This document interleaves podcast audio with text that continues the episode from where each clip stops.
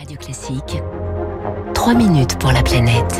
Bonjour Baptiste Gabory. Bonjour François, bonjour à tous. C'est une pollution dont l'ampleur était sous-estimée jusque-là et qui a surpris les scientifiques. Des chercheurs français viennent de découvrir depuis l'espace d'énormes fuites de méthane issues de l'industrie gazière et pétrolière. Oui, ces chercheurs ont analysé les données fournies par l'entreprise française Keros, des milliers d'images prises quotidiennement pendant deux ans par un satellite européen et qui dévoilent donc d'immenses panaches de méthane.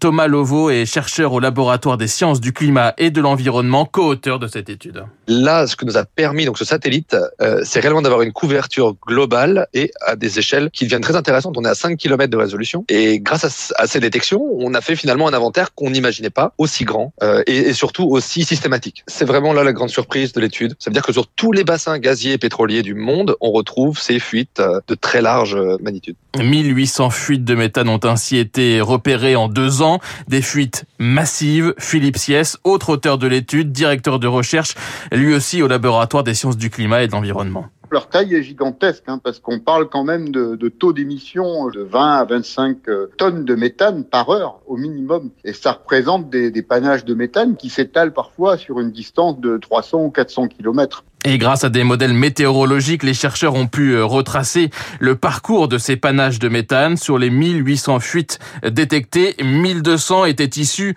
de l'exploitation gazière et pétrolière. Et bien souvent, ce ne sont pas des fuites accidentelles pendant le transport du gaz, par exemple, mais bien des fuites intentionnelles. Thomas Lovo des équipes techniques qui sont au sol et qui doivent procéder à la réparation d'un compresseur, euh, le changement d'une pièce dans, dans l'infrastructure. Donc pour ce faire, alors généralement, on va ouvrir les vannes. C'est aussi simple que ça. Alors ça paraît naturel parce qu'en fait, il en va de la sécurité des agents au sol. Hein. Il ne s'agit pas de garder le gaz dans les conduites pendant qu'ils font les travaux, mais c'est toujours des événements très courts et donc on sait que là qu'on tombe dans le domaine de la maintenance et non pas de la fuite accidentelle de gaz. Avec un impact sur le climat majeur, ces 1800 fuites sont comparables au rejet de CO2 d'un pays comme les Pays-Bas depuis le début de l'ère industrielle ou de la circulation de 20 millions de voitures par an, car le méthane est un gaz à effet de serre très puissant. Son pouvoir de réchauffement est 30 fois plus important que le CO2 sur un siècle et même 80 fois plus important sur 20 ans.